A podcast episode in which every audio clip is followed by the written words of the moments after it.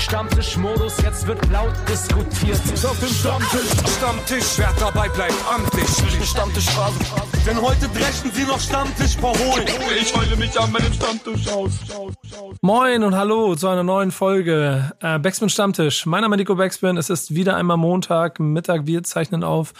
Und ähm, ich habe gemerkt, es ist eine obligatorische Frage. Kevin, wie war das Wochenende?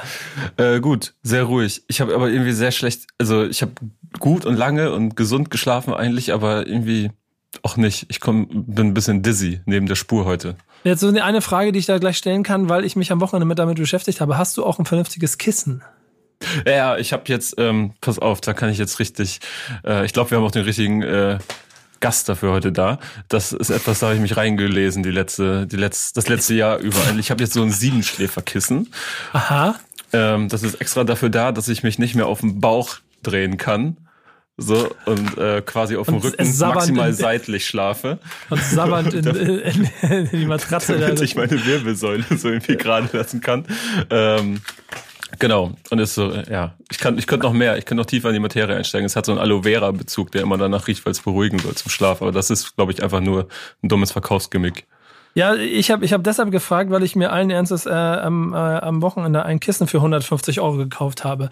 Und wir haben, ähm, wie du schon gesagt hast, das ist einmal ein bisschen klischeehaft, nur weil er da irgendwann mal was studiert hat, ihm per se bei allem, was irgendwie mit Gesundheit zu tun hat, jetzt hier quasi um seine Expertise zu fragen. Aber das ist der Grund, warum wir ihn eingeladen haben.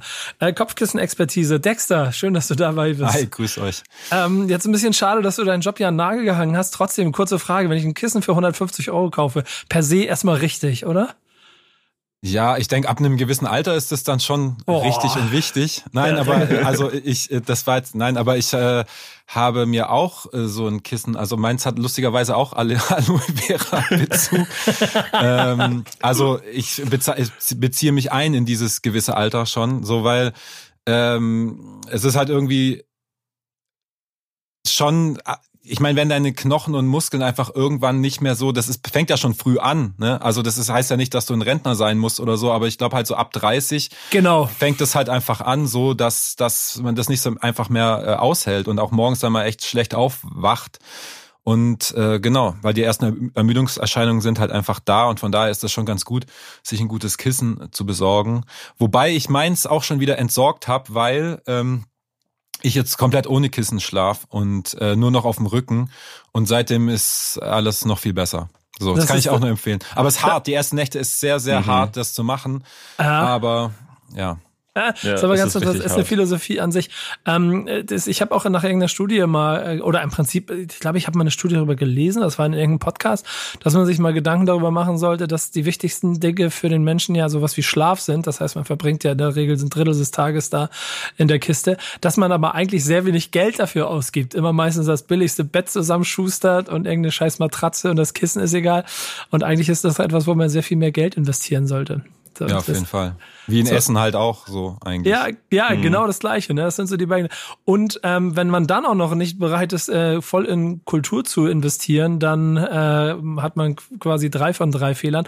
Jetzt hast du ja, ähm, was ich gelernt habe, das wusste ich, habe ich gar nicht so aktiv mitgekriegt, wusste ich, aber du hast echt deinen Job an Nagel. Du bist jetzt echt quasi, du hast dir überlegt, okay, also könnte sein, dass wir vielleicht eine Pandemie kriegen. Ich mache vorher einfach den Wechsel und werde jetzt hier voll in die Gold. ja, ich gehe vorher schon mal. Ja, ich, ich, wurde von Bill Gates vorher schon eingeweiht. Ja, und genau. Dann dachte ich mir, nee. Bist ähm, du auch in dem Verteiler? ja. Ja, ja, ich bin auch in. Ich bin, wurde auch schon geimpft. Ah, also ich habe schon mehrere Impfdosen Intus von verschiedenen Herstellern. Ne? Ach, deshalb, deshalb die Augen auch so komisch da ist. Deswegen leuchten die so seltsam. Ja, genau. Nee, es, es war tatsächlich ähm, ein schleichender Prozess. Ich meine, ich, ich, äh, ich bin, ich war schon längere Zeit in Elternzeit, äh, also davor Teilzeit gearbeitet, dann in Elternzeit und dieses Elternzeit, ja, das war ein ganzes Jahr, ähm, war schon ein bisschen so ein Testlauf für für eine eventuelle komplette Selbstständigkeit mit der Musik und ähm, da das einfach sehr gut funktioniert hat, also wirtschaftlich, also vor allem es war ein wirtschaftlicher Testlauf, ob ich davon genug, äh, ob ich davon leben kann einfach, ob ich damit äh, halt so über die Runden komme. Und das hat einfach gut geklappt. Und da ich eh so ein so ein Cut machen wollte, weil ich nicht mehr in der Klinik arbeiten wollte, sowieso nicht, sondern eher im, im niedergelassenen Bereich, weil ich jetzt sieben Jahre in der Klinik war, dachte ich einfach, ey, es ist jetzt einfach ein guter Zeitpunkt mal einfach, äh, weil ich sowieso kündigen wollte, ähm, Cut zu machen und dann erstmal Musik zu machen. Also damit habe ich zwar eine Weile schon so gespielt, äh, aber habe mich dann immer nicht getraut und deswegen hat das so ein bisschen so diesen diesen zwei Jahre Bedenkphase und Anlaufzeit und so einfach gedauert. Aber da ich dann mir dachte, ey, ich habe eh nichts zu verlieren, ich will nicht mehr in der Klinik bleiben, ich mache jetzt erstmal Musik und wenn es nicht klappt, klappen sollte, so dann stehen mir beruflich sowieso alle Türen offen, weil die Leute einfach immer gesucht werden. Also es ist jetzt kein kein äh, Problem am Markt sozusagen. Du kannst äh, eigentlich jederzeit irgendwo anfangen. Und äh, mit Fach, ich bin ja schon Facharzt auch, ich habe die Facharztprüfung ja auch schon hinter mir und ähm, von daher glaube ich, dass zumindest wie es im Moment aussieht, dass ich kein Problem haben werde, irgendwo wieder einzusteigen. Und da dachte ich mir, so jetzt so mit 36, so jetzt, jetzt werde ich Rapper halt. So richtig ja. kluge Entscheidung so. Ja, vor, vor allem, vor allem Pandemie, Pandemie nicht ganz mitbedacht wahrscheinlich an der ganzen Ja, nee, natürlich nicht. Das war ja kurz davor, ja. Aber nice und fly reicht aus, um durchzukommen, ne? Ja, also ich meine, es gab es gab auch jetzt hier äh, in Stuttgart gab es auch diese diese ähm, Corona-Abstrichdienste und so, wo sie dann nach Freiwilligen gesucht haben und so. Da habe ich mir dann schon überlegt, so soll ich mal äh, ähm, da mitmachen, aber dann ist auch schon wieder abgeflaut und die Leute waren nicht mehr so gesucht und äh, jetzt im Moment ja, geht's schon auch. Ich habe mir schon überlegt, dann müsste ich da jetzt irgendwie meinem Ehrenkodex nachkommen und mit aushelfen und so weiter. Aber es ist halt auch so, weißt du, ich bin ja Kinderarzt und und ich meine, ich kenne mich mit Intensivmedizin von kleinen Frühgeborenen aus, ja, aber nicht mit nicht äh, mit Erwachsenen äh, Intensivmedizin. Das ist einfach eine ganz andere Sache. Und man könnte mich jetzt auch nicht an so ein Intensivbett stellen, einfach so. Was man machen könnte, ich könnte in anderen Bereichen aushelfen, dass Leute entlastet werden, die dann wiederum am Intensivbett stehen könnten. Mhm. Aber ähm, Ey, bevor nicht der Nationalnotstand ausgerufen wird, denke ich, ist es okay, wenn ich äh, meine Rapmusik äh, mache. Und ja, äh, aber äh, das heißt, Kevin, du müsstest deine Fragen, also deine Gesundheitsfragen, die du dir vorbereitet hast, für heute alle ein bisschen zurückstellen, weil du hast gesehen, mhm. gehört. Intensiv Erwachsenenmedizin ist hier gerade nicht so das Thema. Aber. Naja, ein paar ähm, Sachen äh, weiß ich schon, aber es ist was anderes da an, an einem erwachsenen beatmeten Patienten zu stehen. So. Ja, ich, ja. ich habe sonst auch Alternativfragen, also es ist nicht, so okay. ist es nicht. Ja, ich habe hier so eine Stelle am Rücken, kannst du, steht da auf und dreht die Kamera um und so. Nee, aber ähm, was du damit ja aber auf jeden Fall verkörperst, das kann man ja mal klar betonen, von von ähm, ähm, Elternzeit zu Vollzeitrapper ist quasi ein äh, aus Elternzeit kommender Vollzeitrapper und damit ein etwas anderes Männerbild. Und damit sind wir bei der These der letzten Woche, die hieß, das Männerbild im Hip-Hop ist veraltet und rückwärtsgewandt. Ähm, bevor du vielleicht, oder äh, sag du doch mal noch mal ein paar Sätze zu der These. Was, was wäre deine Meinung zu der These, die wir von letzter Woche äh, aufgestellt haben? Äh, stimmst du zu? Ähm, also ich sag mal, viele Interpreten ähm, machen mittlerweile das Gegenteil und bemühen sich, dieses Männerbild vielleicht ein bisschen gerade zu rücken. Aber ich finde, das Männerbild ist schon veraltet im Hip-Hop. Und für mich ist halt, weißt du, früher konnte ich über so Sachen, so Battle-Texte drüber hinwegsehen oder drüber lachen oder so. Heute bin ich da ein bisschen anders einfach und finde manche Sachen halt nicht mehr so cool und finde auch so selbst so Mütterficken-Texte und so keine Ahnung, wo ich als 16-, 17-Jähriger drüber gelacht habe. So finde ich einfach auch nicht mehr, nicht mehr, ich finde es einfach nicht mehr zeitgemäß und äh, äh, ja, also und viele äh, blasen einfach noch in dieses Horn und vieles, was populär ist, sage ich mal. Also für mich ist das schon noch so. Und ich sag mal, äh, Rap hat immer noch ein starkes Sexismusproblem und äh, ähm, ja, also da, da bin ich schon eher auch der Meinung so noch. Ist das dann auch so ein bisschen äh, Künstler lieben es ja, wenn sie auf ihre Pressetexte angesprochen werden. Ähm, in deinen steht, dass, dass du dich von einem toxisch, von einer toxischen Beziehung zur Szene so ein bisschen losgeeist hast. Ist das dann auch etwas, was du damit meinst? Also, dass es so ein vorhandenes Bild gibt häufig und man dann fast schon so ein Gegenbeispiel ist, wenn man das nicht bedient? Man muss dazu sagen, so Pressetexte, die, die sind dann immer mhm. sehr, äh, äh, ja, die treiben das alles so ein bisschen auf die Spitze, aber es stimmt schon so ein bisschen, weil ähm, also ich merke richtig, wie ich mich auch so von Leuten so wo ich auch denke, ich kann jetzt die Musik mir nicht mehr geben oder auch von irgendwelchen alten Helden, die dann plötzlich das und das sagen und ich meine, das muss nicht nur auf äh, äh Männlichkeit, sondern es kann, kann auch Verschwörungstheorien oder irgendein anderer Käse sein, äh, dass ich mich so richtig äh, das ähm, den Wunsch habe, damit nichts zu tun haben zu wollen. Und mhm. für mich ist das jetzt auch nicht so, okay, es ist die komplette Hip-Hop-Szene. Ich bin bin, es gibt einfach, das ist einfach eine, eine Musik, die ist so im Mainstream angekommen. Es gibt alle Facetten, alle Mindstates und so weiter. Deswegen würde ich das nicht auch per se Hip-Hop so krass da jetzt äh, verteufeln, aber eben, es sind eben schon viele Vertreter, die da halt da mitmischen, die halt aus dem Hip-Hop-Bereich kommen. Und ähm, da, ja, da, da, da will ich irgendwie, nie, wenn ich jetzt jemand erzähle, halt dieses klassische, ja, du machst Hip-Hop, yo, yo, yo, ist halt irgendwie mittlerweile so, äh, ja, du machst Hip-Hop, ah ja, okay, das sind ja hier so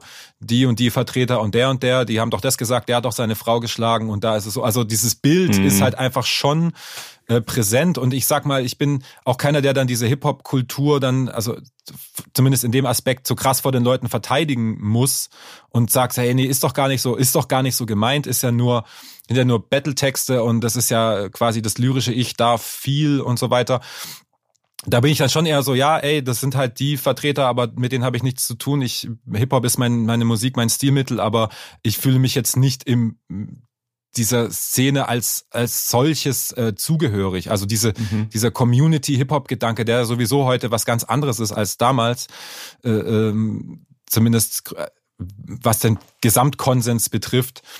Äh, genau, und da will ich eigentlich auch einfach, ja, da sage ich halt, ey, ich mache halt einfach Musik und ich rappe und ähm, das hat mit dieser Szene nicht so richtig was zu tun das ist ja am Ende auch das, was wir so ein bisschen als äh, so Spiegel des Feedbacks haben, das wir bekommen haben. Kevin, vielleicht kannst du da mal reingehen, dass das gar nicht mehr so leicht zu definieren ist und der Gesichtspunkt, aus dem man als dann im Zweifel hier auch als Fan oder als Konsument die, die Szene betrachtet, teilweise total unterschiedlich ist. Ja. Ja, also es gab durchaus äh, Stimmen, die uns zugestimmt haben, wie zum Beispiel äh, Tingle Tangle Gwa, ich weiß nicht, ich hoffe, ich spreche es richtig aus, ähm, der oder die schreibt, ich finde den Fortschritt in der Rap-Szene sehr gut und hoffe, dass Männer, die offen sagen, ich habe psychische Probleme, in drei Jahren vielleicht nicht mehr belächelt werden, weil jeder Mensch hat das gleiche Recht dazu, so etwas zu haben. Und es ist eine Schande für unsere Gesellschaft, dass man sich als Mann im Jahre 2020 noch schämen muss, wenn man offen darüber spricht. Und das würde ich eigentlich, ich würde mal sagen, er oder sie fasst sehr gut zusammen, was wir da letzte Woche besprochen haben. In zwei Sätzen. Dann gibt es aber auch jemanden wie äh, Sven Ettisch heißt er, glaube ich, der uns quasi vorwirft, dass weil alles Alte auch immer schlecht sein muss, Tradition hat Sinn, Sinnvolles und sich bewährtes zu erhalten. Ob man das jetzt auf Hip-Hop definieren sollte, würde ich wieder zur Diskussion stellen. Für ihn ist es aber auf jeden Fall so, weil er uns dann auch vorwirft, euer vermeintlich progressives, transphiles und pervertiertes, weil hochgradig sexualisiertes Gedankengut, was ich nicht ganz verstehe, ist äh, viel schädlicher, vor allem für unsere Kinder. Ihr seid so Hip-Hop wie Jule Wasabi und Sascha Lobo, nämlich gar nicht. Ähm, heißt ja aber auch, und das ist nämlich ein Punkt, den ich bei dieser ganzen Diskussion immer sehr, sehr wichtig finde, den man nicht unterschätzen darf, dass der dass der Point of View, also der Punkt, von dem du quasi auf Hip-Hop betrachtest und auch dann auch die Texte und die, die, die Künstler konsumierst, ein ganz entscheidender Faktor ist. Und da hat zum Beispiel Tabiba Music, ich glaube weiblich, äh, weiblicher Natur uns geschrieben, was das Frauenbild angeht. Also hat also ein bisschen so quasi sich dazu. Also bei diesem Punkt fand ich wichtig. Ich finde, das finde ich auch überholt, fühlt mich aber auch nicht verletzt dadurch. Ich bin der Meinung, die Frauen sollten genauso ihren Teil dazu beitragen, das auszurotten. Solange die Mädels sich wegballern und dann mit den Rappern ins Hotel gehen, ist das Frauenbild einfach noch viel zu real. Da braucht auch keiner jammern, wenn sie dann darüber schreiben. Und auch den Punkt darf man bei dieser ganzen Diskussion, glaube ich, nicht vergessen. Was sagt ihr? Würde ich jetzt per se erstmal sagen, so ja, aber ähm, wie kommen solche, also da, sie spricht ja da ganz konkret so, so Groupie-Geschichten zum Beispiel an, ne? Aber ich meine, wie kommt das zustande? Also, ähm, das ist ja ein ganz krasses Machtgefälle, wenn da ein Superstar oder ein, in deiner Welt ein Superstar vor dir steht und äh, dich auf ein, keine Ahnung, Getränk einlädt, mit welcher Absicht auch immer, mhm. dann, ähm, dann sagt man da erstmal ja. So, wenn Jay-Z vor dir steht und fragt, hey Nico, na, noch, ein, noch ein Fischbrötchen äh, in der Schanze und du sagst also so, der, Ver der Vergleich, da, der Vergleich da, ist bitter gerade, das weißt ne, du. Aber da würdest du nie im Leben Nein sagen. So. Ja, äh, ja, ja. Ja. Ich habe mich aber auch nicht schick gemacht für den Abend, um eventuell so. zu hoffen, dass Jay-Z mir ein Fischbrötchen an mir. Äh, Ach, das, das ist aber immer noch mal, das, das kann man so nicht verallgemeinern, würde ich behaupten. Deswegen, ja, ich finde es so, teilweise berechtigt, teilweise äh, auch ein bisschen allgemein gesprochen, kann man, glaube ich, nicht so über einen Kamm scheren. Sag du mir doch was dazu, äh, Dexter. ja, also ich meine, ich, ich persönlich finde so, so Groupie-Geschichten äh, natürlich auch irgendwie, also ich finde das, ich finde das was ekelhaftes irgendwie ein bisschen. Ähm, mir ist natürlich klar, also in vielen Fällen gehören da zwei dazu. Da gehört der Typ dazu, der gerne vielleicht diese Frau abschleppen möchte. Und dann gibt's aber auch die Frau, die sich gern abschleppen lassen will. Also diese, diese Konstellation gibt's ja auch. Aber ich glaube, sehr viel häufiger ist halt das, sag ich mal, das Manipuli Manipulative des Mannes ausschlaggebend dafür, dass die Frauen halt sowas mitmachen. Und mhm. die spielen halt auch mit dieser Machtposition dann äh, und und ja, also es ist schwierig, also ich meine, es gibt unterschiedliche Situationen, aber ich, die, ich würde mal behaupten, allermeistens ist es tatsächlich so, dass, dass me, manche Männer mit der Intention, ey, ich gehe jetzt in den Club, da ist es mir wichtig, dass ich eine Frau abschleppe oder ich, hey, ich spiele jetzt eine Tour und ich will in jeder Stadt mindestens eine Frau, bla. Also ich meine, ich kenne genug so Leute, die das so mit Ansage halt auch machen ähm, äh, ja, wenn gleich es bestimmt auch Frauen gibt, die sagen, ey, ich will jetzt auf ein Konzert gehen und will mich von, ich will in sein Backstage und will mich von dem ficken lassen oder so nach dem Motto. Ja, es gibt's auch, aber ähm, ich glaube einfach, dass es äh, sehr, dass das Problem noch tiefer ist, irgendwie halt so in der Gesellschaft tiefer verankert ist. Dieses halt immer noch dieser Unterschied zwischen Mann und Frau, dass so solche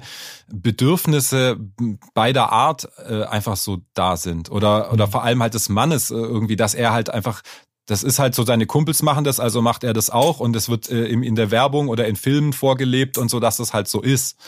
Und ich glaube, das ist vielleicht eher das Problem. Und das ist natürlich, dauert natürlich sehr lange, bis man da, da rauskommt. So. Also so, ich meine, ich finde das Thema so krass komplex und es fällt mir echt immer schwierig, da immer die richtigen Worte zu finden. Ich, ah, aber ich, ja. Wir wollen, wir wollen dich da auch gar nicht so, so jetzt ähm, so quasi mit diesen, ähm, mit deinen Aussagen alleine lassen. Der Punkt ist ja eigentlich nur das, dass äh, wir hier drei Aussagen als Feedback hatten, die ja. drei verschiedene Blickwinkel darauf sind und man alle drei nicht unterschätzen darf. Denn, ja. denn weil alles drei sind gelebte äh, Lebensrealitäten, die genau. zu dem Thema quasi einen Faktor haben. Wie, wie wir die gewichten und warum jetzt der eine oder andere richtig oder falsch ist aus unserer Sicht, das ist ja, denke ich mal, klar, allein schon aufgrund der Tatsache, warum wir das hier machen und warum wir auch bei Backspin das eine Thema machen und das andere vielleicht mal ein bisschen weniger oder, oder auch, auch mal ganz aussparen. So oder so ist es aber eine perfekte Überleitung, auch gerade mit deinen Ausführungen zur These der Woche. Eine These auf. Meine These ist, jeder Verse eine These, als wäre ich Mathe. These, Rap ist gut für Seele und Körper. Denn die haben wir ausgewählt und quasi ist es die Steilvorlage für dich, um das, was du eben ausgeführt hast, noch ein kleines, ein kleines bisschen äh, weiterzuführen. Aber Kevin, du musst sie erstmal ein bisschen mit Leben führen, füllen. Äh, These der Woche ist, Rap braucht mehr Bodenständigkeit. Facts. Ähm ja, das ist etwas, was mir nämlich vor allen Dingen bei dir aufgefallen ist. Äh, nicht erst beim, beim jetzigen Album, sondern auch schon äh, eine meiner Lieblingszeilen dieses Jahr kommt von dir und die ist auf dem äh, Album von Eloquent und Talky Talk. Und ja. ähm, da rappst du, ich, ich, ich zitiere sinngemäß, äh, vielleicht hast du Glück und die AOK zahlt dir 30 Prozent von den Amalgam in deinem verrotteten Backenzahn. Und ich habe mich an dem Tag äh, gerade wirklich Real Talk, als ich diese dieses Album gehört habe, eine Dreiviertelstunde in der in, in der Hotline von meiner Krankenkasse wegen oh, okay. irgendwie so Zahnshit befunden und habe dann diese Zeile gehört und war so ja genau. Und ähm, das sind das sind so echte Probleme, sage ich mal.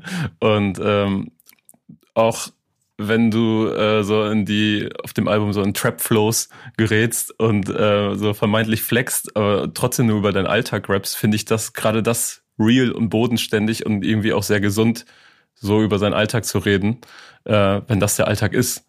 Und ähm, ich finde das sehr erfrischend.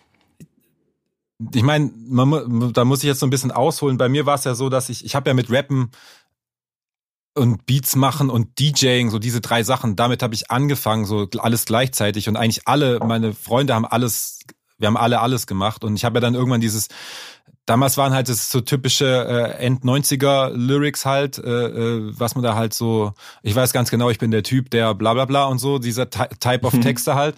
Und ähm, dann kam halt irgendwann so die Zeit, wo ich äh, mehr mich auf die Beats konzentriert habe, weil ich auch gemerkt habe, das das ist äh, gerade so mein Ding, diese Madlib, J Dilla Hochphase und so, das war einfach mein, das habe ich so krass gefühlt und habe auch dieses Rap-Ding so ein bisschen äh, außen vor gelassen, weil auch die Sachen, die dann da rauskamen in Deutschland, mich überhaupt nicht mehr äh, getoucht haben, in keiner Weise so, äh, inhaltlich nicht und äh, auch was so passiert ist, musikalisch nicht. Dass ich das so ein bisschen äh, ähm, hab sein lassen und auch so die Übung drin verloren habe. Und dann erst wieder, als ich so zu Palmen- und Freunde-Zeiten, als ich dann wieder angefangen habe, so ein bisschen zu schreiben und, und äh, zu rappen, auch mit meinem Kumpel Maniac, so aus Regensburg, der dann Englisch gerappt hat, ich dann Deutsch und wir so ein bisschen dieses J-Lip-Ding auf Deutsch machen wollten und mehr so dieses, äh, ich mach Beats und äh, alles ist easy, also diese, dieses, diese vermeintlich äh, lockere Thema halt. Ja, da, damit habe ich dann wieder so zu diesen Texte schreiben überhaupt hingefunden und habe irgendwie so gemerkt, ey, es ist so, ähm, du brauchst gar nicht so krass auf die Kacke hauen, du kannst mit diesen kleinen Dingen auch irgendwie was sagen. Und ich habe das halt mit der Zeit so ein bisschen, ich weiß auch nicht, ich habe dann irgendwie gedacht, ey, ähm, es ist zwar gar nicht so krass, was du machst und, und du hast gar keine so krassen Erlebnisse, du hast keine krassen äh, Issues, keine Depressionen, keine, dir geht's eigentlich halt gut so und und trotzdem muss es doch irgendwie gehen, dass man ähm, das interessant verpackt, dass es andere Leute interessiert, weil es gibt wahrscheinlich ganz viele wie dich auch. Also es gibt auch viele Leute, die haben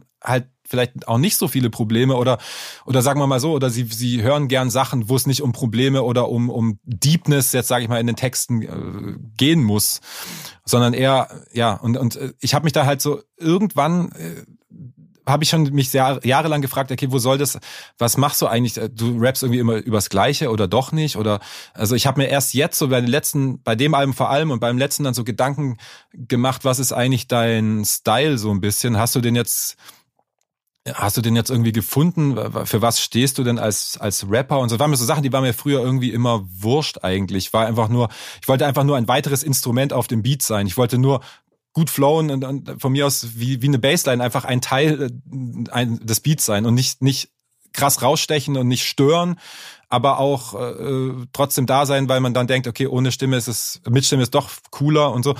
Und jetzt bin ich halt erst dazu übergegangen, dass ich, dass ich so ein bisschen geschnallt habe, das, was du sagst, so ähm, dass ich äh, ähm, so ein bisschen meine Schiene gefunden habe und auch so, ich bin, ich bin auch privat irgendwie äh, so ein bisschen angekommen. So, weißt du, also mit halt Familie und meinem Job und, und mein Alltag ist irgendwie spießermäßig durchstrukturiert im Endeffekt wenn halt keine Shows oder Touren sind, das sind dann die Ausbrüche natürlich, aber sonst mein Alltag ist halt so, dass ich morgens aufstehe und ins Studio gehe und um fünf äh, wieder quasi für die Familie da bin. Und am Wochenende, wenn keine Shows sind, bin ich auch mit der Familie und mache nicht groß, gehen Clubs oder was weiß ich so. Und und ich äh, habe halt irgendwie gedacht, äh, irgendwann einfach das für mich rausgefunden, dass diese Sachen äh, die meisten Leute auch so machen und oder viele Leute auch so machen und dass man diese Leute halt auch damit erreichen kann, indem dass man sagt, dass diese Sachen auch halt cool sind und vielleicht auch äh, erstrebenswert oder zum Glücklichsein beitragen oder so, sofern man halt das machen kann. Ne? Es, es kommt natürlich auch auf die Situation von den Leuten an,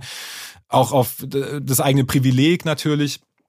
Aber bei, jetzt speziell in meinem Fall ist es halt so, ich habe halt schon, war mir auch nicht so bewusst, aber ich habe halt jahrelang äh, äh, eigentlich so ein bisschen unbewusst dafür geackert, dass dass dieses, äh, dass ich das jetzt so machen kann, wie ich das jetzt mache, weil während dem Studium oder während dem Arbeiten vor allem diese Schichterei und dann halt Familie gegründet und noch drei Tage Splash oder was weiß ich, was dann halt immer reinkommt. Also das war halt irgendwann, äh, ja, es war halt vor allem fürs Schlafpensum war das halt irgendwie Knochenarbeit. Und jetzt ist es halt, bin ich halt in, der, in dieser Situation, dass ich diese harte Arbeit so ein bisschen halt bezahlt macht, obwohl ich es nicht darauf angelegt habe. Es war halt so und habe mir gedacht, okay, jetzt kann ich diesen Job halt sein lassen und jetzt bin ich nur noch dieser Rapper. Und jetzt, ich bin in so einem, ja, ich würde schon sagen, in einer sehr guten Lebensphase oder in einer euphorischen Leben, wo ich irgendwie denke, ey, es ist doch gerade alles voll gut und ich bin dafür sehr dankbar.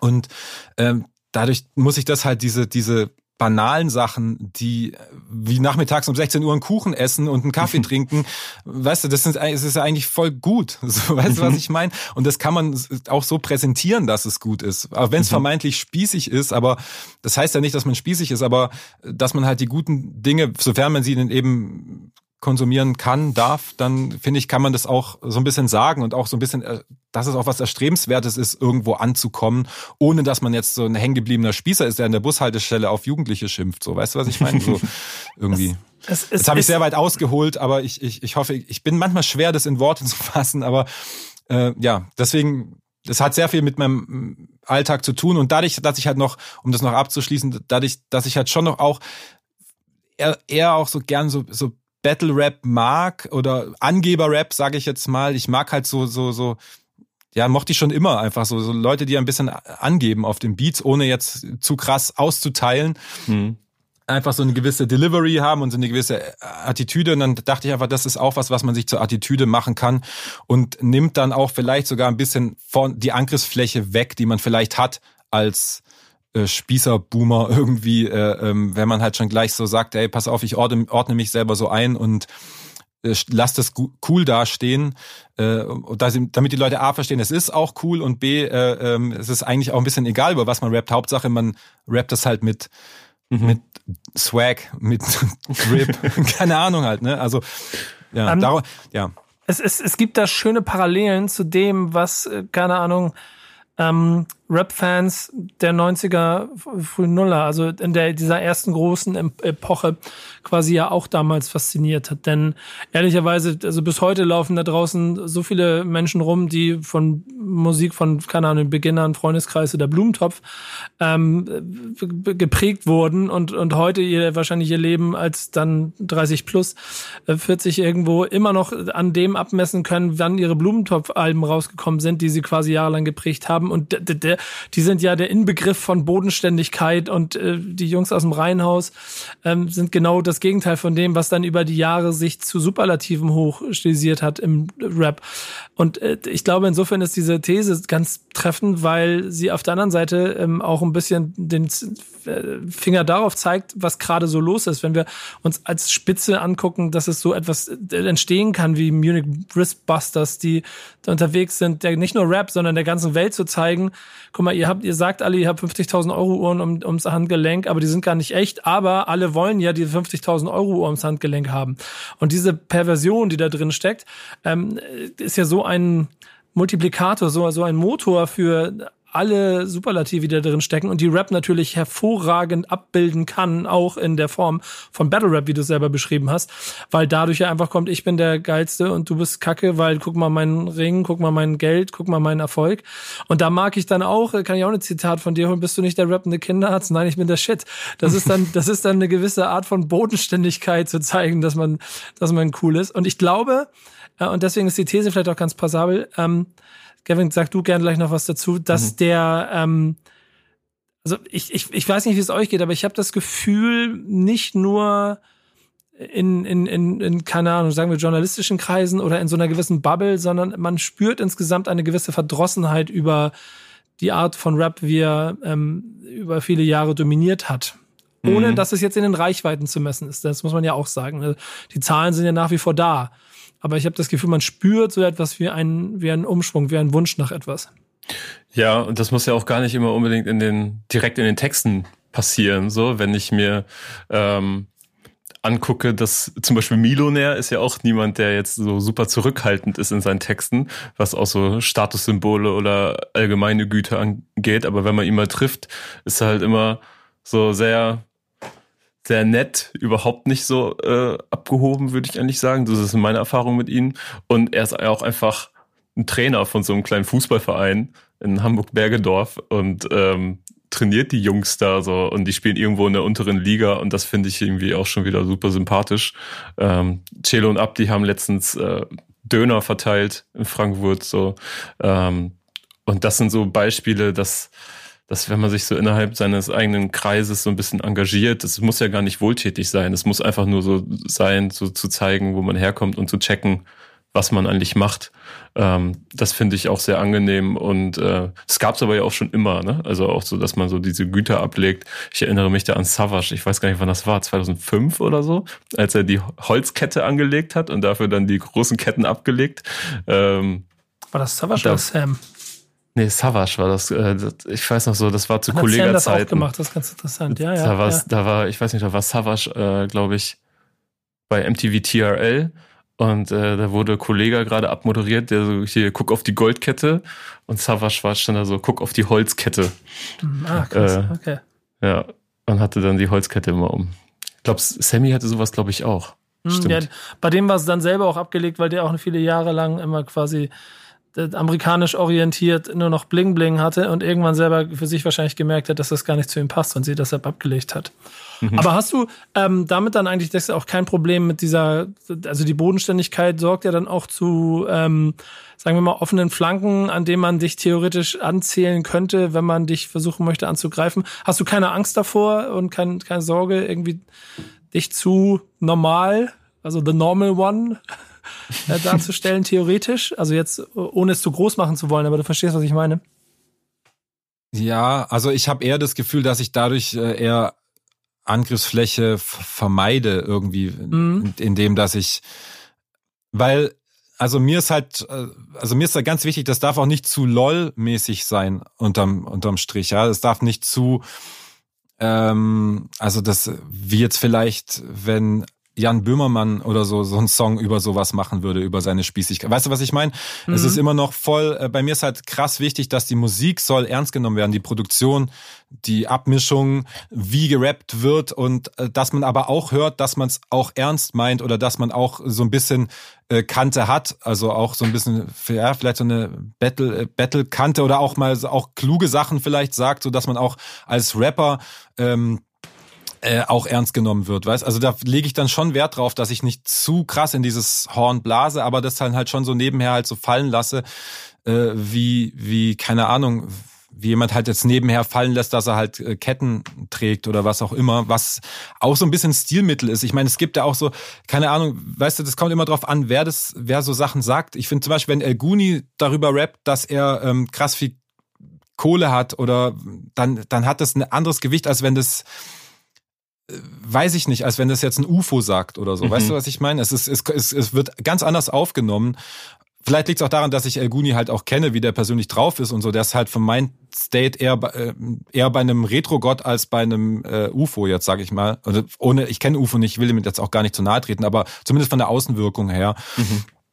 Äh, und, und ich, ja, es ist halt, es ist halt schwierig oft, also, also alles auf dem Schirm zu haben, wenn ich jetzt sowas rappe und, und, und dann, klar, man könnte sich, man kann eigentlich jede Zeile, kannst du dir durchkauen und sagen, okay, da könnte dir jemand aber das vorwerfen oder das oder da könnte jemand das rein interpretieren oder so. Ich finde, man muss auch so ein bisschen, äh, ja, halt irgendwo zeigen, wo man halt steht und dann, dann, wenn du, ich glaube, egal, ob das jetzt dein Spießertum jetzt ist, was ich jetzt bei mir ja auch nicht so, ja, aber ob das jetzt das ist oder das oder das, es gibt immer Leute, die von wo ganz anders herkommen werden und das, denen das nicht so richtig in Kram passt oder so. Ich versuche halt auch dann immer dann schon zu betonen, ey, ich, ich, es ist halt meine Lebensrealität im Moment. Äh, ich, ich versuche halt äh, auf dem Boden zu bleiben, aber weiß auch, dass ich irgendwie natürlich privilegiert bin als, als, sag ich mal, Kind des oberen Mittelstands und, und studiert haben können und so weiter. Das ist ja auch schon viel, was der in die Wiege gelegt wird, ob du dafür, wofür man nichts kann oder ja, sag ich mal, und wo, wo es dir von vornherein ja schon, du kommst dann einfach von wo ganz anders her. Und, und man muss halt, wenn ich als Rapper meine Lebensrealität auf den Tisch bringe, dann muss ich dann schon auch so ein bisschen mit den konsequenten Konsequenzen rechnen. Also Konsequenz hört sich jetzt so hart an, aber weißt du, wenn wenn also wenn du eben wenn dich jemand angreift für das, da musst du dich dran gewöhnen, sonst glaube ich, darfst du auch keinen kein Rap machen, weil ich glaube, das ist so viel Sprache und so viel Gewicht auf dem Wort, so dass du, ähm, du ja, also ich habe da keine, ich habe da keine Angst jetzt davor, dass mich da, also ich meine, es kommt vor, Leute schreiben mir auch Sachen oder so und äh, äh, ja, aber die meisten äh, sagen halt eher, ey, auch verschiedenes Alter, so 18 oder es kommen sogar äh, zehnjährige Kinder mit ihren Eltern auf meine Konzerte oder so. Äh, die genauso, oder auch der 40-Jährige, der früher halt nur, äh, keine Ahnung, äh, äh, Too Strong oder was auch immer gehört hat, der, der, der findet auch irgendwelche Berührungspunkte zu dieser Musik. Äh, und das finde ich halt, ich finde, auf diese Weise erreichst du eher mehr Leute, als du, als du gegen dich äh, bringst. Und das darf ja sowieso nicht, äh, die, die, ich meine, das, wir nehmen das jetzt hier so krass auseinander alles so und ich mache mir auch über viele Sachen gar nicht so Gedanken. Aber ich, weißt du, ich sitze ja da, am Ende des Tages sitze ich ja nur da in meinem Studio, meistens alleine äh, äh, und mache einen Song halt und weiß noch nicht mal, ob das auf ein Album kommt oder ob, zu was das passt. Ich meine, ja, diese ganze Thematik auch jetzt auf dem Album, das ist ja auch so, äh, das ist alles so während der ersten Lockdown-Phase so viel entstanden, davor auch ein bisschen.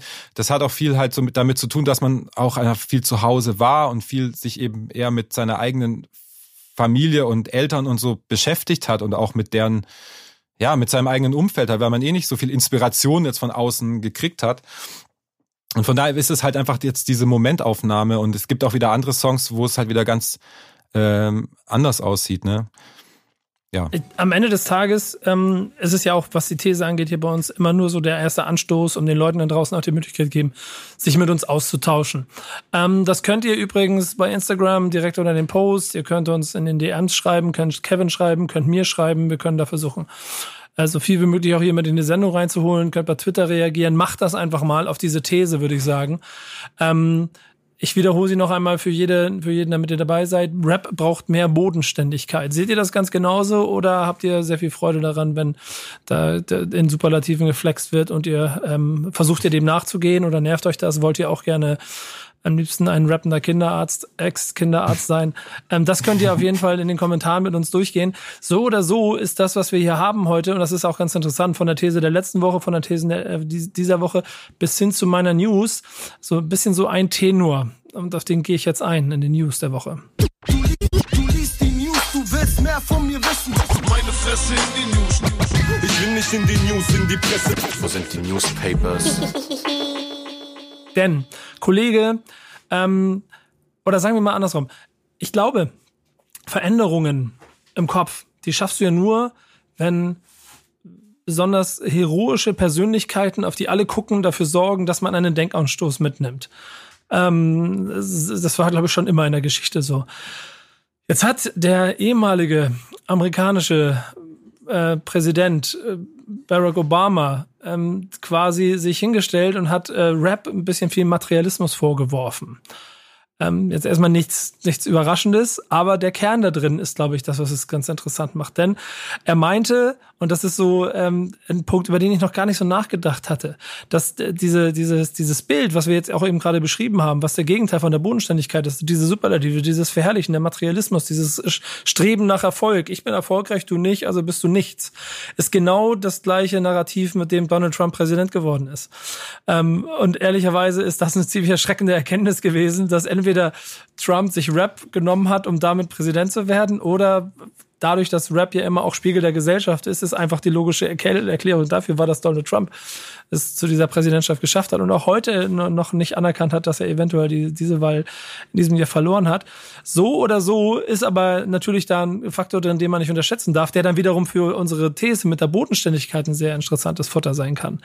Ähm, er hat da noch von der Figur Richie Rich gesprochen, da will ich gar nicht so groß, ein, drauf eingehen. Ich fand nur den Grundkern ganz interessant, dass er quasi also auch in seiner, seiner Playlist ziemlich viel Rap hat. Das heißt, er versteht auf jeden Fall, wovon er da redet und andersrum dann aber auch mir so ein bisschen klar gemacht hat, dass es diese Verbindung zwischen Popkultur und Populismus nun mal einfach gibt. Und das, äh, also ob jetzt die Rap, die Macht von Rap so stark ist, das weiß ich nicht, aber es hat mir auf jeden Fall ein Gefühl gegeben von, okay, wir sollten aufpassen, wer sich in Deutschland ähm, für, für, für das Bundeskanzleramt bewirbt. ich, ich sehe da keinen, der, der, der ähnlich äh, gerade reinhauen könnte, aber wer weiß. Wenn Christian Lindner jetzt anfangen würde, Rap zu hören, würde ich mir langsam Sorgen machen. Auf so einen schönen, schönen spaßigen Wahlkampf mit Friedrich Merz haben wir doch alle richtig Bock. Ja, stimmt. YOLO. Ge gegen, genau. gegen Olaf Scholz. Ja.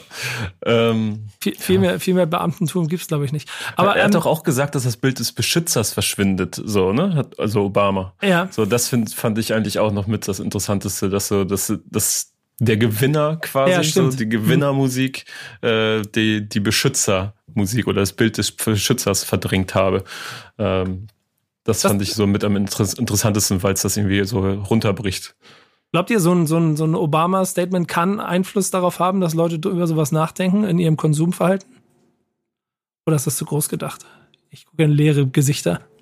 Ähm, also ich, ich sag mal, es, es stößt also bei, bei so Leuten, die sich vielleicht ohnehin mit diesem Gedanken schon beschäftigen, wird es vielleicht weiter zur Verfestigung beitragen oder so. Aber ich finde auf der anderen Seite, es sagen so viele Leute so viele Sachen. Ich meine, klar, Obama ist einflussreicher als jetzt jemand, als viele andere wahrscheinlich. aber allein schon durch die Fülle an Informationen und Le Leuten, die was Kluges sagen und dann genauso viele Leute, die was Bescheuertes sagen und so, das ist, ich kann mir eher vorstellen, dass das eher untergeht wahrscheinlich und, und ich glaube, also was du gesagt hast, dieser ja, diese, dass es im Rap so viel über, über den eigenen Status gerappt wird. Das ist ja auch, ja, wie du sagst, vielleicht Spiegel der Gesellschaft. Das ist ja einfach allgemein auch diese, diese Instagram-Individualisierung. Äh, jeder möchte äh, nicht nur Rap mehr, sondern jeder will sich zeigen. Es ist, es ist einfach nur noch eine Armee von Individualismus, so irgendwie. Das ist so, ja, das ist allgemein einfach so ein, so ein Problem und deswegen ist schon das, was er anspricht, schon okay, aber ich weiß nicht, in wie viele Köpfe das, also Wen ich, er damit erreicht. Ja, genau, wen, ja. wen erreicht er dann damit? Er erreicht die, die vielleicht sowieso in seiner Bubble oder, oder in seinen, ja, weißt du, die, die dann äh, kommen, hören oder Anderson Park oder so, die, was mhm. Obama hört, das auch so, dann die Leute fühlen sich dann eher noch bestätigt, so dass sie auf der, in Anführungsstrichen, richtigen Seite vielleicht sind. Aber äh, vielleicht, ja, weiß ich nicht. Also ich find's, ich find's, schwierig, das zu sagen ist. Ich glaube fast, dass es eher so, okay, auch cool, er hat's gesagt, was er sagt, ist eigentlich gut, aber auf, auf der anderen Seite glaube ich nicht, dass es zur positiven Entwicklung beitragen wird. Da bin ich dann irgendwie eher wieder ein bisschen pessimistisch. Aber es ist natürlich gut, es müssten mehr Leute halt in dieses Horn blasen. Also das nicht nur er, sondern da müssten sich halt weitere einflussreiche Leute da äh, äh, müsste, müssten da mit im Boot sein halt. Hoffen wir mal, dass es nur der erste Ansturm ist. Aber Kevin, hast du noch einen Gedanken dazu? Oder willst du zu deiner News kommen? Ich, ich würde zu meiner News kommen, aber eventuell würde ich auch auch einen kleinen, einen kleinen Werbeblock zwischen unseren News einbauen, denn Boah, ich ja. finde, das passt gut. ganz gut rein. Mhm. Äh, wie letzte Woche schon, ähm, würde ich ganz gerne kurz über Viva Con Aqua sprechen. Ähm, Leute, die Backspin verfolgen, die Nico verfolgen, ähm, auch die meisten äh, bodenständigen Deutschrap-Fans werden diese Organisation kennen, denn sie wird sehr häufig äh, bei uns äh, ernannt, äh, erwähnt oder auch äh, arbeitet mit vielen deutschen Rappern zusammen. Ähm, und die haben eine kleine Aktion dieses Jahr und zwar kann man Spenden verschenken. Bedeutet, ich könnte mir überlegen, möchte ich ein Fußballspenden möchte ich äh, 15 Euro für Seife für eine ganze Schule in Afrika spenden oder auch einen Brunnen für 12.000 Euro spenden und kann dann dieses Zertifikat, dass das passiert ist, zum Beispiel Nico oder dir, Dexter, schenken, um äh, etwas Gutes zu tun und weniger materialistisch zu denken, wie Obama das zum Beispiel predigt. Und äh, das ist eine sehr schöne Aktion, wie ich finde. Und das kann man dann auf geschenke.vivaconaqua.org ordern und sich dann so schön eine Spende ausdrucken und diese verschenken an seine Liebsten. Nach wie vor eine schöne Sache. Ich freue mich über jeden, der versucht, da mitzumachen. Vor allen Dingen ähm, hatten wir ja, glaube ich, auch letzte Woche schon, ne, wenn du am 23. noch nicht weißt, was du machst, das ist der Weg, um Geschenke noch zu machen. Und dann kannst da du muss nur noch ein bisschen blaue Tinte im Drucker sein. Ja, genau. Und, und, und, und, du, du verschenkst quasi auch dann ein bisschen äh, ein gutes Gefühl und vielleicht eine kleine Moralkeule auf der anderen Seite. Ähm, aber das nur am Rande. Aber dann äh, danke dafür, Kevin, gut, dass du mich dran erinnert hast. Äh, bitte geht äh, auf die Seite und äh, nutzt die Möglichkeit, falls ihr mal nicht wisst, bevor ihr einen Quatsch kauft, spendet lieber Geld. Genau. Und ansonsten, wenn ihr in den USA lebt und äh, kein Geld für Spenden habt, aber auch kein Geld zum Studieren und gerne etwas mit Design studieren wollen würdet, dann versucht es doch mal äh, bei der Cactus Jack Foundation. Die wurde von Travis Scott gegründet, wie, wie man vielleicht schon hören kann. Sein Label klingt ja, äh, heißt ja genauso, Cactus Jack. Äh, er hat nämlich eine Wohltätigkeitsorganisation ins Leben gerufen, die, ähm, die die Jugend durch Bildung und das Fördern von kreativen Ressourcen fördern möchte. Unter anderem ist ein Teil davon ein Stipendium, das äh, nach Travis Großvater benannt äh, worden ist.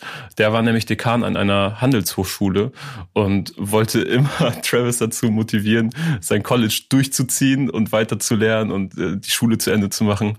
Hat nicht so gut geklappt, weil irgendwann gab es bessere Argumente für ihn, die Schule abzubrechen und sich auf Musik zu konzentrieren. Ähm, dennoch möchte er das jetzt irgendwie wieder wettmachen, sage ich mal, und andere Jugendliche dazu animieren, ihre Schule zu beenden. Und ähm, hat unter anderem ein Stipendium ins Leben gerufen, das die kompletten Unterrichtskosten für das nächste Jahr 2021 übernimmt und ähm, hat auch mit einer äh, Designschule zusammengearbeitet, der Parsons School of Design um ähm, ein neues Unterrichtsfach so zu kreieren und zu ermöglichen, wo es sich um Fashion Design dreht. Und äh, das hat er mit der Stadt Houston ausgemacht. Es gibt mehrjährige Verträge dafür. Alles in allem eine schöne Sache. Und ein Zeichen von Bodenständigkeit, oder? Ja.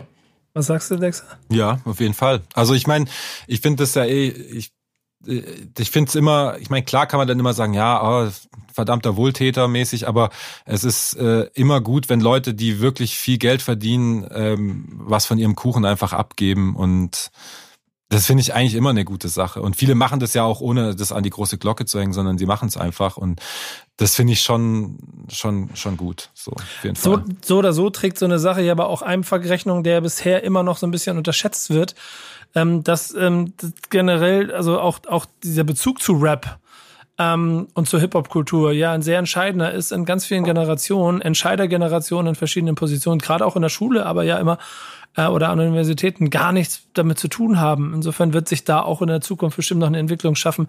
Wenn ich zum Beispiel auch andersrum mir vorstelle, es gibt so einen Rapper hier in Hamburg, der ist gar nicht, ähm, also gar nicht besonders eher, eher lokal erfolgreich, aber gar nicht jetzt deutschlandweit erfolgreich, ähm, der zugleich aber auch äh, Lehrer ist und äh, jetzt das erste Mal es geschafft hat, also ich glaube für, fürs nächste, für das nächste Schuljahr wird sein, so quasi ein Modul Hip-Hop mit in seinen, in seinen Unterrichtsplan zu kriegen. Der darf dann Hip-Hop unterrichten. Und da habe ich mir auch schon mhm. gedacht, das klingt so ein bisschen ähm, klischeehaft, aber zugleich unheimlich wichtig, weil es, glaube ich, äh, einfach zur Lebensrealität von jedem Jugendlichen gehört, ähm, da vielleicht dann zumindest einen Anhaltspunkt zu kriegen und vielleicht sogar äh, da etwas rauszuholen. Und wenn ein kleiner Rapper das macht, ist auf der anderen Seite sowas, wie du beschreibst hier, das große Stipendium, dann ja die Premium-Klasse. Da warten, mhm. wir warten wir drauf, wenn es das Sammy Deluxe Stipendium irgendwann gibt oder so. Das ist sowas dann wie der, Temple of Hip Hop von Chaos One mäßig, ja, gab's genau. doch auch mal. Aber, und das ist ja auch, finde ich, immer der entscheidende Punkt, dass man natürlich an bestimmten Punkt, also an bestimmten Seiten davon vielleicht auch ein bisschen von Klischee spricht und ein bisschen, bisschen, bisschen zu klassisch.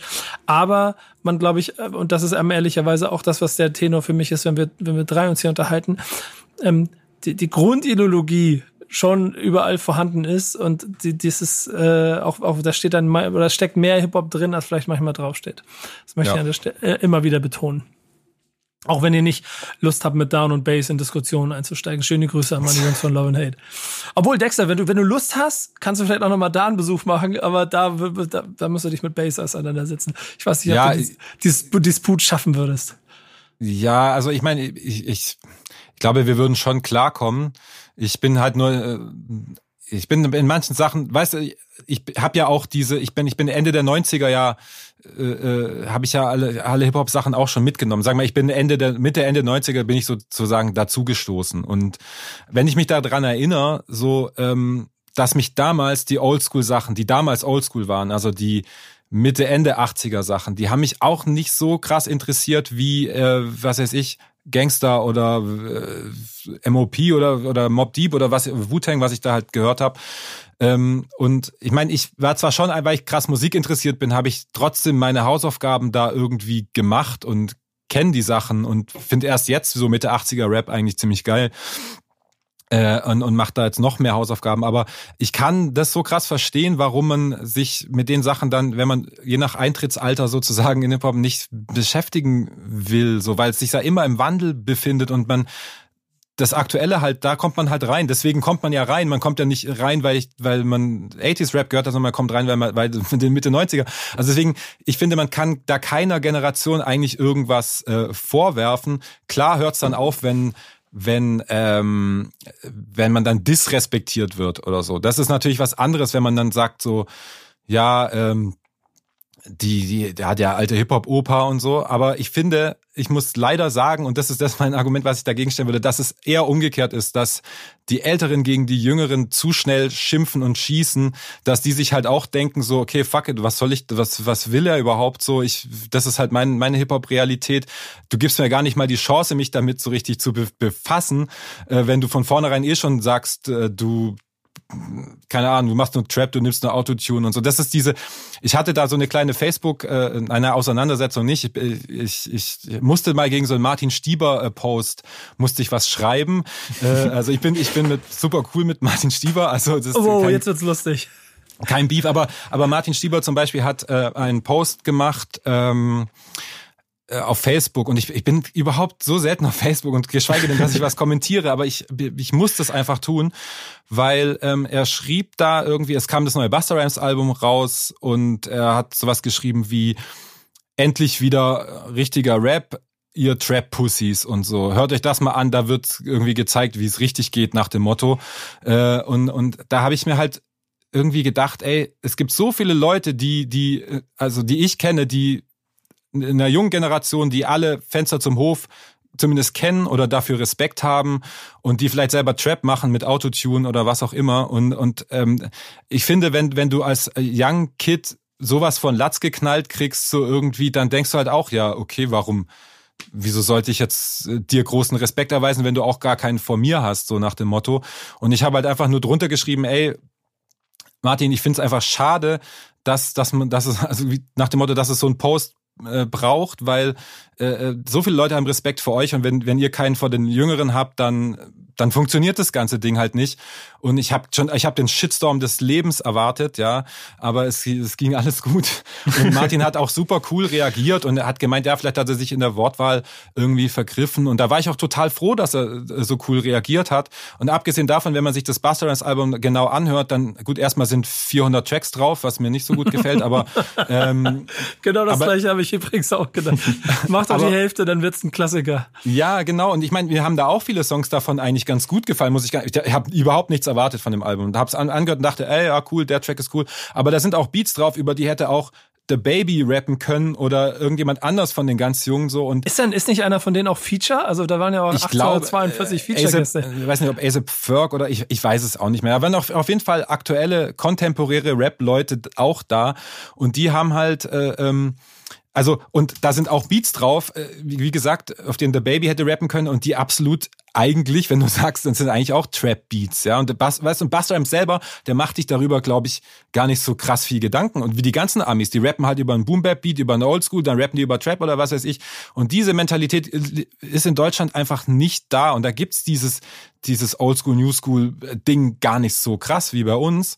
Und das ist auch das, da würde ich gerne hinkommen. Und da, ich versuche dann eher dem Martin dann so drunter zu schreiben, hey, ich kenne deine Sichtweise und ich bin auch mit dem anderen Zeug groß geworden, aber man muss auch so ein bisschen da so einen Mittelweg finden und, und das ist mir irgendwie wichtig. Ohne Beef, äh, ich sehe mich da eher so als der Botschafter und deswegen feature ich auf meinen Alben Leute wie Lackmann und Döll, aber auch Lugatti und Nein, so weißt du, weil ich mit weil ich das Gute in beiden, äh, in diesen Generationen halt irgendwie auch sehe, so. Und das ist mir so, das ist mir wichtig und das ist mir dann auch so ein, so ein bisschen bitter aufgestoßen, vielleicht auch an, an, dem, an dem anderen äh, Podcast von dir, Nico. Oder was heißt bitter aufgestoßen? Aber da habe ich, wenn ich da in der Diskussion äh, gewesen wäre, hätte ich, hätte ich äh, ähm, versucht, da eher so die Mitte zu finden. So, weißt du, was ich meine? Irgendwie, das ist mir voll wichtig. Ich weiß nicht, warum mir das wichtig ist, aber irgendwie habe ich mir das auf die Fahne geschrieben.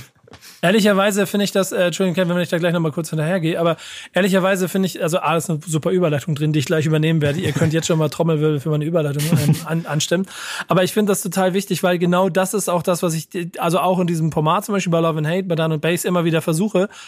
Ähm, und das ist ja auch das Dankbare und Schöne an, ja, dieser Hip-Hop-Kultur, die mich seit jetzt 100 Jahren begleitet, weil genau das ich da gelernt habe, dass du aus allen Facetten etwas mitbekommen kannst, dass du dich immer wieder auf neue Dinge einlassen kannst, dass du open-minded bist, dass du, dass du interessiert daran bist. Ich meine, nur darum kann ich heute noch ohne dass ich jetzt die, die, die besagte, oft zitierte Lebensrealität eines 15-Jährigen oder 18-Jährigen nachleben möchte, kann ich trotzdem in gewissen Punkten nachvollziehen, was ihn dazu bringt, dass, dass die Musik genau. halt so ist, wie sie ist. Und genau das liebe ich daran. Und trotzdem, und das ist auch der andere Punkt, ist es dann, weil das auch sehr viel kommt, und ich glaube, das ist auch der Grund für diese Negativhaltung, die manchmal so entsteht, von dann einem Martin Stieber öffentlich oder aber auch von dem einen oder anderen, dass halt viel auch belächelt wird, wenn es halt klingt wie damals. Und darum sorge ich hier in diesem Format, wo ich eh immer meine Rolle darin sehe, diese Brücken zu bauen zwischen Leuten, dafür, dass wir auch immer bei den Songs der Woche mal Nummern platzieren, die genau dafür stehen. Und deshalb jetzt mein Song der Woche und der von Kevin. Voller Tatendrang und plane das Release. Warte, das Release, ja. Bro, ich hab kurz das Release geplant. Bei mir läuft so sehr das nächste Release mit R&B. Der von Kevin ist relativ nachvollziehbar und ist das wie letzte Woche. Kevin war diesmal, glaube ich, nicht schneller, aber doch theoretisch ja. Ähm, die Nummer, die du ausgewählt hast, das ist das, worauf man sich diese Woche, diese Woche einigen kann. Der beste Song, period. Ist okay, kannst du leicht drüber reden. Ist genau wie letzte Woche. Döll hast du gewählt, herzlichen Glückwunsch. Aber ich habe diese Woche ganz bewusst mich für MC René entschieden. Und das äh, vor allem ähm, ich glaube, also der Song selber, MC René, kommt ein neues Album und MC René ist, glaube ich, eine streitbare äh, Persönlichkeit, der in seiner Karriere in den 100 Jahren auch schon sehr viel gemacht hat, der aber genau, wie du es eben gerade beschrieben hast, halt auch schon in den frühen 90ern dazu gehört hat. Der erste der zwischen alter Schule, neuer Schule quasi das erste Bindeglied gewesen ist, wo die Alten den Jungen akzeptiert haben und so weiter. Und trotzdem, also ich kann mich noch daran erinnern, als ich, als ich den 94er MC René gehört habe, habe ich gedacht, okay, dieser Rapper wird jetzt auf 20 Jahre lang das Rap-Game beherrschen. Hat er nicht gemacht, weil verschiedene Faktoren noch dazu geführt haben. Aber auch 2020 und nach verschiedenen Exkursionen hat er jetzt wieder ein Album rausgebracht. Habe ich auch das Gefühl, dass in den letzten fünf Jahren er nochmal wieder erfrischt ist und auch so dank Figo Braslevic an seiner Seite unter anderem in diesem Fall, aber der fällt mir immer besonders dabei auf, auch sehr, sehr fokussiert gut Mucke macht, aber auch, und das ist der zweite Punkt, mit DP. Eine äh, Therapie ist noch dabei, aber DP vor allen Dingen, den, den, zweiten Part, die Rapperin aus NRW kommt sie, glaube ich, ich weiß gar nicht genau, wo sie herkommt. Scheiße, ich glaube aus. NRW kommt sie. Ha, aus Bonn, genau, aus mhm. Bonn kommt sie. Ähm, mit einem Wahnsinnspart und ich mag die Mischung aus einer jungen, äh, freshen Rapperin, die auf dem gleichen und vor allen Dingen die René huldigt dafür, dass sie zusammen auf einem Track sind und damit automatisch inhaltlich wie nach außen eine Brücke schlägt zwischen diesen Generationen. Und deshalb mag ich diesen Song so gerne, ich mag sie so gerne und es zeigt mir auch, dass du auch 2020 noch den Sound machen kannst, den die Leute lieben, die es 1994 gedickt haben. Und deshalb mein Song der Woche. Anmerkungen, Dexter? Jetzt bist du, jetzt bist du in deiner Expertise. Äh, Song scheiße oder? Nein, nee, nee, nein, ich ich ich äh, nee, nee, nee, ich mag dann ich mag die ganzen René Sachen, ähm, die jetzt da die Singles, die zu seinem Album gekommen sind, mag ich eigentlich echt auch ganz gerne. Klar, die Produktionen sind cool. Ähm, ich finde das ist weil er sich so ein bisschen äh, mir kommt so vor, als hätte er sich ein bisschen von dieser zwischenzeitlichen Verbittertheit verabschiedet so. Und das tut dem Ganzen halt glaube ich, ganz gut. Und klar, er ist sehr, ist sehr retrospektiv auch, so Werdegang und so weiter, aber ich finde, diese gerade die letzten Sachen äh, finde ich auch wieder echt echt fresh. Und das zeigt mir auch so, dass man genau den Sound machen kann, äh, dem der 94 in war und trotzdem, dass es auch funktioniert und dass die Leute auch auf deine Konzerte kommen und dass es trotzdem Leute gibt, die das juckt. Und ähm, aber das war für mich, ich muss noch dazu sagen, war für mich eh klar, weil wenn du dir einen Shake One anhörst oder so, weißt, die machen ja was, das ist straight Klaus Leier äh, Beats und und das ist ja straight aus der MPC Sample Sound, so wie wie der halt wahrscheinlich sogar besser als er damals war, wenn du jetzt so miteinander vergleichst, so von den Produktionen vielleicht. Gut, darüber kann man sich streiten, aber meiner Meinung nach so. Und das funktioniert für mich auch und funktioniert auch für die, die ganz junge Generation voll. Aber es hat einen entscheidenden Punkt noch.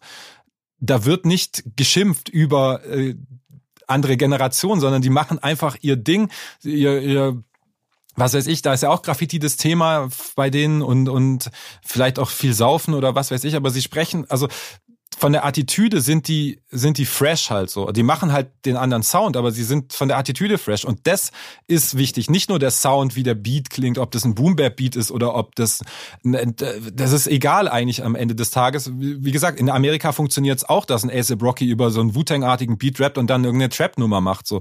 Das ist, das ist wichtig, was du für eine Attitüde hast. Und mir persönlich macht es einfach keinen Spaß, wenn äh, die Leute ranten, wie geil doch, äh, es gab irgendeinen Rapper, ich weiß nicht seinen Namen, äh, äh hier, hier bei uns hört keiner Young Horn und so, aber über so ein, so ein, ja, so völlig ernsthaft und so, da, da bin ich weg, da bin ich draußen, so, das ist für mich halt nicht, ja, keine Ahnung. Aber und was ich jetzt eigentlich noch zu Ems René sagen wollte, das ist halt irgendwie cool, dass diese Sachen, auch wenn er dieses Statement da, wo auch teilweise, sage ich auch, ein paar richtige Aspekte vielleicht dabei sind, aber ähm, ich finde gut, dass das jetzt in die da nicht so das Wichtigste ist bei diesen neuen Songs so irgendwie und ähm, das finde ich gut und das macht es auch wieder fresh und dass er einfach, dass man merkt, er hat einfach Bock Musik zu machen und nicht zu sagen, hey, ich will nicht weggehen, weil ich war mal äh, jemand ganz Bekanntes so nach dem Motto und ich ihr müsst immer noch hören, was ich zu sagen habe, auch wenn ich nichts mehr zu sagen habe nach dem Motto und er hat halt einfach was zu sagen und hat viel erlebt halt auch. Und, und das finde ich halt irgendwie cool. Das macht für mich halt auch ähm, dann noch interessant so. Punkt. Ich kann dem auch nur beipflichten eigentlich. ja, eigentlich ist alles gesagt. Ich wollte jetzt Kevin eine Überleitung geben. Aber ähm, ja, komm, der muss jetzt. Ich habe dir ja vorhin schon quasi die Lorbeeren und, und die Goldmedaille um den Hals gehangen. Erzähl, dein Song der Woche. Ja, mein Song der Woche ist Am Boden bleiben von Vega, Casper und Montez. Ähm, ich finde, ich bin mit allen dreien quasi aufgewachsen. Ähm, so, ich glaube, Vega habe ich das erstmal auf äh, dem Mammut-Remix von Beweis wahrgenommen äh, und habe mich dann vor allen Dingen äh, mit den Songs befasst, in denen er reflektiert und er ruhiger ist, so Jungs von der Bushalte, solche Dinge. Äh, lieber bei Bleib ich broke, so diese Zeit fand ich super. Äh, Casper ganz genauso und Montez war damals so das, das Talent. Äh, ich kann mich noch erinnern, ich glaube, er war auch so 15, 16 oder so, als Savas ihn entdeckt hat, irgendwie sowas, glaube ich. Äh, ist er dann später auch bei einem vom Vega gegründeten Label äh, über die Grenze gesigned worden. Ich glaube, vor so fünf Jahren war das. Ähm, Vega und Casper verbindet ebenso eine langjährige Freundschaft, die sich auch immer mal so zu Features getroffen haben. Deswegen ein sehr, sehr runder Track. Vega äh, gibt auch Referenzen von Casper in seinem Part. Äh, er sagt, glaube ich, äh, sie sagte, Fallen ist wie Fliegen für einen kleinen Moment, was ein Zitat ist von Casper. Das hat er auf 20 Quadratmeter gesagt. Ähm, also die nehmen gegenseitig Bezug aufeinander und Casper mit einem echt finde ich sehr, sehr, sehr, sehr, sehr starken Feature-Part. Äh, Habe ich so ein bisschen vermisst bei seinen letzten Features, ehrlich gesagt. Äh, aber das ein wirklich guter Song, einfach von vorne bis hinten. So viele äh, mögen den Pathos ja nicht, den, den Vega immer so mit sich trägt und äh, häufig auch Casper, aber ich, ich, äh, ich ficke damit, wie man zu Neudeutsch sagt. Also sehr guter Song. Ich war, ich war total begeistert von der Nummer. Ähm, ja. Hätte sie auch genommen. Ich glaube, dieses, dieses, dieses Wochenende wäre ich schneller gewesen, aber ich habe mich bewusst für den anderen entschieden. Trotzdem auch von mir ganz liebe Grüße ähm, an alle drei. Eine großartige Nummer. Wir kommen jetzt zum Finale zu den Hausaufgaben. Warum gibt es Hausaufgaben? Hausaufgaben. Wenn du Hausaufgaben machst, kriegst du die Boxen laut. Und Hausaufgaben. Meine Hausaufgabe muss dann irgendwelche deutschen Spasten machen. Und bei Hausaufgaben ist es ja so eine Sache. Ähm, könnte ja jetzt, also jetzt in die, in die, in meine hausaufgabenseitige äh, Schülerposition gehen und meine Hausaufgaben runterdiktieren. Oder äh, ich gehe in die Lehrerposition und frage überraschenderweise äh, den Mitschüler Dexter, ähm, was er denn zu meiner Hausaufgabe sagt. Äh, Drake, Worst Behavior. Was, was sagst du zu dem Song? Hast du, hast du eine Erinnerung und irgendwie ein Gefühl für die Nummer? 2013, ähm, Nothing Was the Same Album. Ja, ja, ja. Ähm, ich muss sagen, es war tatsächlich ich habe Drake schon immer mal wieder gehört, war nie so der größte Drake-Fan, hab, mir haben immer so ein paar Nummern äh, ganz gut gefallen. Aber jetzt, ich muss ehrlich sagen, zu dem Song speziell, das war das ist für mich halt einer unter vielen Drake-Songs so ein bisschen. ähm, weil ich glaube, weil es mich so auf einer, mich hat es auf einer musikalischen Ebene schon interessiert, aber auf einer emotionalen Ebene hat es mich, glaube ich, nicht so zu der Zeit und ich habe es auch nicht aufgearbeitet wirklich. Aber ich weiß auch, ich habe es im Ohr, aber ich glaube, ich könnte zu dieser Hausaufgabe, dann würde ich jetzt sagen, so Frau, Herr Lehrer, ähm, ich weiß es nicht. Herr Rühländer, Herr Rühländer, Herr ich Rühländer, weiß es nicht. Ich weiß es nicht. Aber ähm, ganz bevor Herr Rühländer dann sein Referat halten kann, weil es ja bestimmt auch da noch eine emotionale Bindung gibt. Ähm, aber von mir ein paar Sätze dazu. Die ähm, Hausaufgabe ist von Zero übrigens. Ähm, mir geht's ähnlich. Ich habe ich glaube, es war irgendwann 16, 17, quasi mein Drake-Moment gehabt. Das habe ich schon hundertmal erzählt. Kurzversion in LA, lange auf Produktion gewesen, viel Radio gehört, Drake tausendmal am Tag gehört. Da hat's Klick gemacht und dann war ich auf einmal drin und fand das auf einmal alles cool, was er macht. Vorher hatte ich jahrelang und unter anderem auch in dieser Epoche noch ein bisschen Probleme damit reinzukommen, weil, keine Ahnung, aus welchen Gründen auch immer. Ich weiß, kann es heute rückwirkend nicht mehr sagen. Also, dass ich zu den, zu der Zeit, wo es rausgekommen ist und auch das Album selber und diese Single, also das Album 2013 rausgekommen, die Single im Juni 2014 sind dann nochmal hinterhergeschoben worden, aber dann natürlich auch schon bekannt. Ähm, das alles nicht so ganz mein Zeitpunkt damals war. Trotzdem gibt es interessante Sachen. Also wir haben quasi äh, hier auf der einen Seite einen Drake, der quasi so fast ähm, lustigerweise aus dem Standpunkt schon erzählt, dass er es geschafft hat, aber andersrum auch noch davon rappt, dass er seine und seine Jays immer noch mit der Zahnbürste sauber macht, anstatt sich neue zu kaufen. Also die gewisse Bodenständigkeit, die wir hier heute in der Folge mhm. haben wollten, ist auch dort noch ein kleines bisschen gegeben.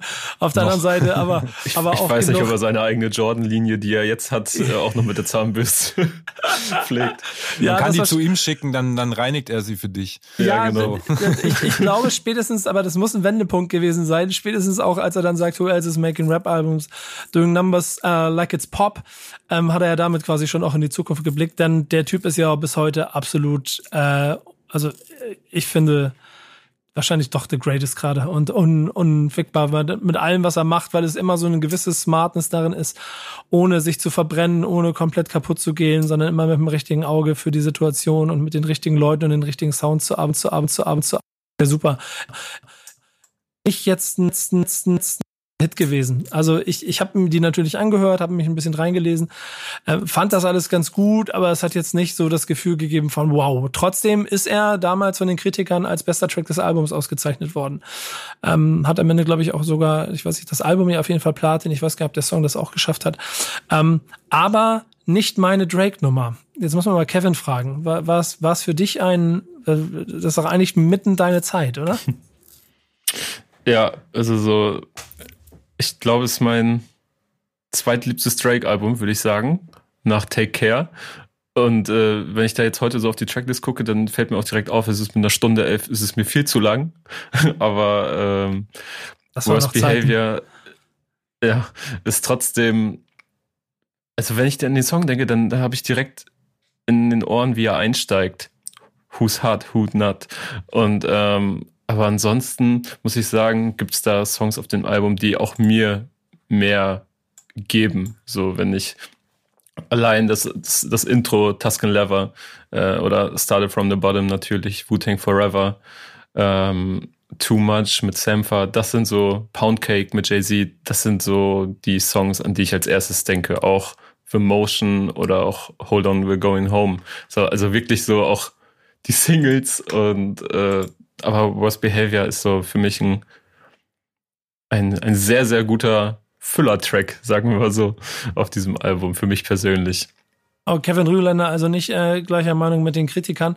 Ähm, wir können mal testen, wie das andersrum läuft, denn deine Hausaufgabe, die du von Zero gekriegt hast, ist wiederum bei mir, das kann ich schon vorweg sagen, ein Song, den ich überhaupt nicht so fühle. Ich bin gespannt, wie es dir geht.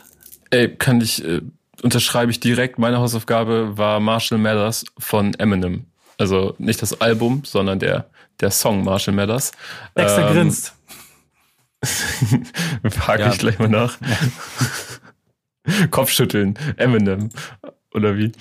Nee, ich bin, ich war noch nie Eminem-Fan und äh, ich mag, mochte ihn damals nicht, als ihn alle gefeiert haben und von Hi, My Name is bis, bis zuletzt war für mich einfach, das war, nicht meinen. Ich habe mal da, als er noch so ein bisschen mit diesem Raucous Label zu tun hatte, diese Independent Rap Sachen, da habe ich ihn toleriert, aber hab, ich fand, also, also ich meine, mir ist klar, dass er natürlich ein großartiger Schreiber ist und äh, reimtechnisch und so, klar.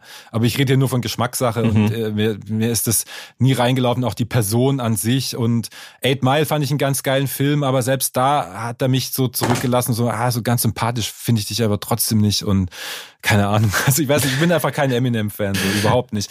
Und auf allem die, und ich finde, mit den Jahren ist er noch, also ist er immer schrecklicher geworden. Kein gutes Händchen für gute Beats. Hatte er damals schon, so klar mit Dre und die Beats und so waren alles schon, mhm. schon amtlich. Auch Hi My Name is der Beat war schon auch geil und so, aber ähm, je später es wurde, desto mehr fand ich fand ich alles ja, schlimm. Das einfach. ist auch ein immer wiederkehrendes Thema, auch hier bei uns im Stammtisch, die Geschmacklosigkeit von Eminem eigentlich. Ähm, ja, ich werfe die steile These raus, dass er noch nie ein gutes Album gemacht hat. Habe ich, hab ich schon ein paar Mal gesagt, glaube ich. Mhm. Ähm, ja. Aber naja. Was die Marshall Mathers LP angeht, kann ich auch sagen, da war ich einfach noch zu jung mit meinen neun Jahren so und muss aber auch sagen, ich war danach ein riesiger Eminem-Fan, so mit 10, 11, 12, weil das natürlich auch, ne, ihr habt gerade schon Without Me äh, genannt, wenn er da in diesem Superman-Kostüm war. Das war ja auch ein super kindliches, albernes Video und so. Und er hat sich ja auch so ja, ver ja. verhalten. Und ich bin aber trotzdem durch die Singles dieses Albums ähm, voll zu zum Eminem-Fan geworden. Also The Real Slim Shady, The Way I Am, Stan, das sind ja alle Songs, die auf Marshall Matters drauf sind. Ja.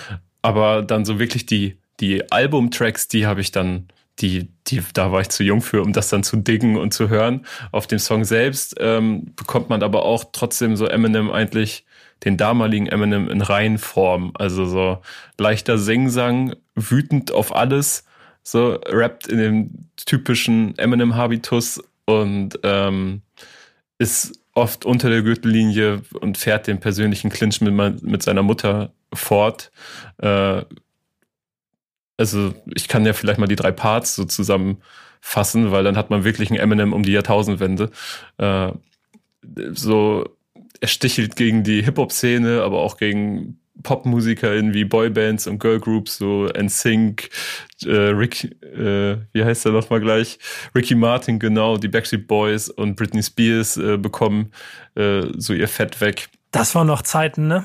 Ja, so, ähm, das war auch schon 100 Jahre her. War als Kind natürlich auch super unterhaltsam, wenn er dann so über diese Awardshows bei MTV vor allen Dingen äh, gelaufen ist und dann Fred Durst im Publikum einfach ins Gesicht beleidigt hat, während er gerappt hat. Und äh, aber im zweiten Part sind dann auch teils sehr homophobe und sexistische Sachen dabei, die er heute ganz bestimmt nicht mehr so rappen würde, aber auch nicht rappen könnte, weil in den USA in der Szene gibt es ja tatsächlich eine ganz gute Selbstregulierung, haben wir, glaube ich, auch schon mal drüber gesprochen, als ähm, ich meine, Quavo war's, da so ein paar Sachen rausgerutscht sind und für die er sich wenig später schnell entschuldigt hat, weil er von mehreren Seiten korrigiert worden ist. Ähm, und im letzten Part geht es um seine Mutter, die ihn über 10 Millionen Dollar verklagt habe. Und Eminem sagt so, dass es, äh, dass es ein Dollar sei für jede Pille, die er ihr gestohlen habe, weil sie eh immer unter der Matratze gelegen hätten. Das wusste er schon früher als kleines Kind und sie kann das jetzt quasi selbst ausbaden, was sie damit angerichtet hat, dass er wusste, wo sie liegen. Äh, wie gesagt, es ist wie eine, der Song ist wie so eine Zusammenfassung des Eminems, wie mhm. ich ihn kennengelernt habe.